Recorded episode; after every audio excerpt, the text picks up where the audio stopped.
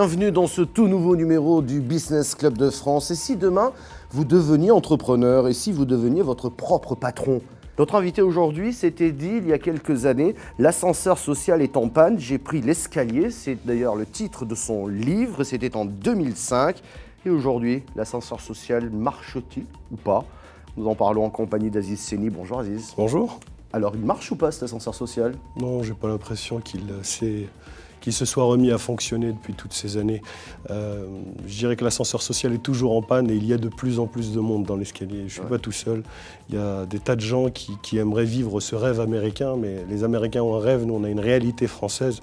Il y a une récente étude qui montre qu'il faut six générations pour pouvoir euh, espérer vivre cette fameuse mobilité sociale. C'est très très dur. La France du mérite, la France du travail, on n'y est pas encore. Beaucoup de choses qui ont changé, mais on n'y est pas encore. On va parler dans un instant de tout ce qui pourrait être fait. Vous, vous partagez euh, votre vie aujourd'hui entre Mantes-la-Jolie, vous, êtes, voilà, vous avez cette ville, et Dakar. Mantes-la-Jolie, c'est ma ville, c'est mon ADN, c'est de là où je viens, j'y ai grandi, j'y suis encore.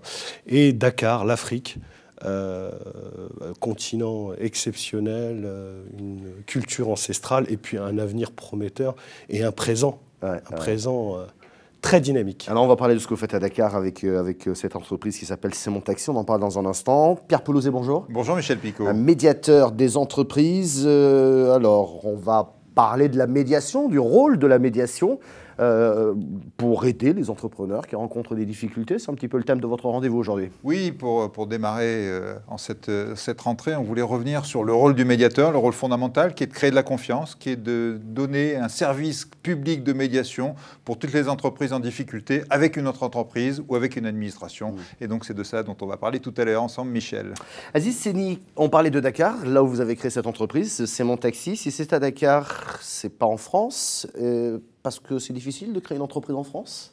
Non, parce que mon terrain de jeu, c'est le monde, parce qu'on est dans une mondialisation, parce qu'aujourd'hui, avec les réseaux sociaux, euh, les entrepreneurs ne doivent plus voir un marché local, départemental, régional ou national. Il y a des besoins un petit peu partout. Et euh, comme on dit, pour sortir aussi euh, pudiquement de ma zone de confort, j'ai souhaité aller à, la conquête de ce, de, ce continent avec euh, vraiment une... J'ai pris mon sac et je suis parti avec mon expérience et avec des rêves plein la tête. Ouais, des rêves plein la tête. Certains vous avez réalisé, mais vous êtes souvent sorti de votre zone de confort pour pouvoir avancer, faire bouger les choses et les lignes. Oui, alors là, on va, je vais m'allonger euh, sur le divan du psy euh, et expliquer le pourquoi j'ai besoin d'adrénaline, pourquoi j'ai besoin de changement, pourquoi j'ai besoin d'aller sur des terrains que je ne connais pas. Euh, simplement, peut-être que c'est une façon d'exister, que je me sens jamais autant exister que quand je ne sais pas où je vais. Alors, à Dakar, vous avez créé une entreprise qui s'appelle C'est mon taxi. Euh, j'aimerais qu'on s'y arrête un instant parce que dans cette entreprise, il y a un concept, un volet social, je trouve énorme finalement. Euh, d'abord, dis-nous de quoi il s'agit pour qu'on comprenne bien. Écoutez, à, Dakar, il y a euh, aujourd'hui 20 000 taxis. Sur ces 20 000 taxis, vous en avez à peu près 90% qui sont des locataires, qui ne sont pas propriétaires de leur mmh. véhicule, de leur outil de production. À peu près 10% donc, qui sont propriétaires. Sur ces 20 000 taxis, vous avez une flotte qui a une moyenne d'âge d'à peu près 19 ans. 60% de cette flotte a plus de 34 ans. Donc c'est vieux, c'est vétuste, les gens et les chauffeurs ne sont pas propriétaires, donc il y a une offre globale, une offre de renouvellement à proposer, incluant de la formation. C'est ce que j'ai essayé d'apporter en aidant des chauffeurs à devenir propriétaires, en accédant à un financement pour devenir propriétaires de leur outil de, de travail, leur taxi, des taxis écologiques, donc avec une motorisation GPL essence, mais une notion devenir propriétaire de son outil de production euh, sans avoir une formation au préalable, c'était pas suffisant. Donc j'ai proposé et j'ai mis en place une formation euh, d'entrepreneur taxi, 240 heures, un mois de formation avec un petit peu de gestion, un petit peu d'organisation logistique, un petit peu de développement commercial, pour avoir des entrepreneurs taxi qui soient conscients de leur business et faire tourner leur micro-entreprise de taxi. C'est-à-dire qu'ils sont formés, qu'ils ont aussi des aides pour pouvoir acheter ce véhicule, c'est ça Ou louer du moins ce véhicule, quitte à pouvoir l'acheter ensuite, c'est ça? Alors, le principe est simple, c'est qu'ils versent un loyer hebdomadaire dans 5 ans, ils sont propriétaires de leur voiture. En fait, c'est un contrat de location-vente, une forme de leasing qui ne dit pas son nom. Donc je, je fais le banquier, je mm. fais le financeur, euh, puisque ce sont des, généralement des gens qui ne peuvent pas accéder euh, au crédit bancaire ou au leasing classique auprès des financeurs euh, classiques de la place. Ah, et là, on est dans le concret. C'est-à-dire que vous faites en sorte que ces personnes deviennent propriétaires de leur outil de travail et créent leur propre job. Est-ce que ça serait transposable dans d'autres secteurs d'activité, voire en France, il y a des aides, hein, mais, elles deviennent assez compliquées souvent à avoir. elles ne sont pas aussi concrètes pour vous. C'est, voilà, c'est, il y a une formation, il y a une voiture et elle travaille. Et voilà quoi. Bah, c'est très euh, concret, on répond à, un besoin. Mm. Il y a un besoin d'avoir un service de taxi à Dakar qui soit d'un bon niveau, donc on forme les gens.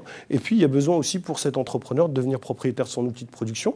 Il ne peut pas se faire financer ailleurs. Eh bien, on est là pour lui proposer ce qui finalement est une alternative. Il existe le microcrédit. On a remis au goût du jour le micro-leasing, le micro-contrat de location de vente. Donc finalement, tout, le monde s'y retrouve. Alors souvent, on me pose la question du risque. Euh, la question du risque, vous savez, il y a des études qui ont été faites sur le microcrédit. Euh, moins les gens sont riches, enfin plus ils sont pauvres, mieux ils remboursent. Donc La, couverture en plus euh, de, ce risque de, remboursement est très faible. Ah en parlant de mobilité, justement, Aziz, je vous propose de découvrir des innovations technologiques ou alors des innovations simplissimes, vous allez le voir. C'est l'heure de notre rendez-vous éco-région. Ce sera peut-être votre moyen de transport d'ici quelques années. C'est en tout cas le projet sur lequel travaillent une centaine d'étudiants et quatre universités nancéennes. Urban Loop est conçu comme un moyen individualisé de transport plus rapide et surtout plus écolo. Urban Loop est dédié à une zone urbaine de taille moyenne pour gagner en temps de transport. La deuxième chose, c'est diminuer la place euh, importante des véhicules dans l'aire urbaine. Sur le campus de Brabois, une boucle de 200 mètres a été installée pour tester les toutes premières capsules. L'université espère produire les premières capsules d'ici à 2024.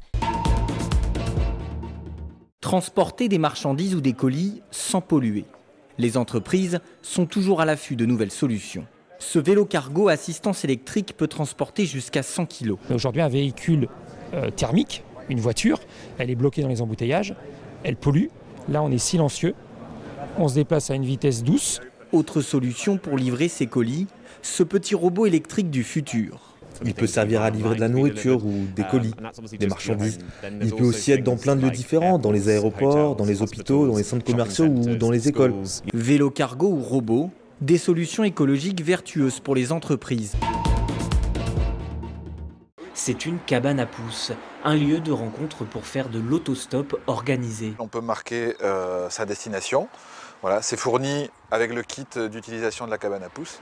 C'est vrai que les voitures en moins sur la presqu'île, c'est important et surtout un grand maintien du lien social. Ce mode de transport nous permet de rencontrer des gens. À l'origine de ce projet de cabane à pouces, le centre social L'Astérie de Plougastel. Pour l'instant, plus de 150 personnes se sont inscrites. Ah bah voilà, c'est la cabane à pouces, c'est-à-dire que vous allez faire de l'autostop, mais plutôt que d'être sur le bord du trottoir, vous, vous mettez au niveau de cette cabane, vous avez un petit kit, et les gens savent qu'ils peuvent récupérer des autostoppeurs à, à cet endroit-là. Ça se passe quelque part en Bretagne. Quand je parlais de solutions simplissimes, on peut pas mieux faire, mais en tout cas, c'est drôle, je trouve. Oui, oui, c'est ah. plutôt drôle. Je ne sais pas quel est le business model, mais c'est plutôt drôle. Là, on risque d'avoir un peu quelques, quelques difficultés. Aziz Séni, vous avez toujours été très impliqué pour, en faveur de l'entrepreneuriat, notamment auprès des jeunes, auprès des jeunes de quartier. Euh, vous avez même écrit, je me souviens de ce livre, Monte ton bise, les dix commandements de l'entrepreneur des cités, et vous n'y allez pas de main morte, puisque dans votre résumé, vous dites si vous habitez dans une cité bétonnée où aucun homme d'affaires ne se risquera jamais si vous n'avez aucun diplôme, ou du moins pas celui dont vous rêviez, euh, si votre réseau s'arrête à la sortie de votre quartier, euh, je, vais plus loin, vous dites, euh, vous êtes peut-être noir, arabe, pardon, c'était écrit, hein, d'origine asiatique, et puis que tout, une femme, bref, vous cumulez les attributs qui, sur le marché du travail, ne peuvent que vous desservir. Parfait, vous êtes fait pour entreprendre. Oui, c'est une manière un peu provocatrice, mais qui, colle à une certaine forme de réalité. C'est de dire finalement, un peu comme dans le jiu-jitsu, de, de vos faiblesses, euh, faites une force. Euh, et c'est vrai que le monde entrepreneurial est, moins discriminant, euh, quel que soit votre profil, d'où que vous veniez, quelques diplômes que vous ayez, c'est le service ou le produit que vous avez qui va intéresser ou non le marché mmh. et vos clients. Donc c'est vrai que euh, c'est une voie. Tout le monde ne peut pas, tout le monde ne doit pas être entrepreneur. D'autres choisissent et, c'est tant mieux la, voie du salariat dans le privé, dans, dans, la fonction publique, et c'est tant mieux. Mais il y a une voie aussi qui existe, qui est celle de l'entrepreneuriat qu'il a, a fallu. Aujourd'hui, c'est beaucoup plus démocratisé, mais dire à ce type de public, qu'il soit dans les banlieues ou qu'il soit dans les milieux ruraux, c'est aussi fait pour vous, c'est pas uniquement réservé à ceux qui sortent de belles écoles de commerce. Si vous deviez donner un conseil aujourd'hui à quelqu'un qui se dit de toute façon, j'y arriverai pas, je vis euh, dans une banlieue, j'ai, euh, vous lui dites quoi? Vous dites d'abord, recentre-toi sur toi, si j'ose dire, retrouve un peu cette confiance à ton vie, c'est ça le point de départ? Je lui poserai la simple question, c'est qu'est-ce que tu ferais si, si tu n'avais pas peur? Hmm. Et cette réponse, mets-la en œuvre. Qu'est-ce que tu ferais si tu n'avais pas peur? Parce que, si tu n'avais pas peur. Ouais. Ouais, c'est peut-être un point de, un point de départ, une manière, une manière de, de, démarrer. En tout cas, si vous avez quelques craintes et que vous rencontrez euh, peut-être quelques difficultés, je ne vous le souhaite pas, mais ça fait partie de la vie des entreprises. Eh bien, nous avons le médiateur des entreprises, c'est l'heure de son rendez-vous.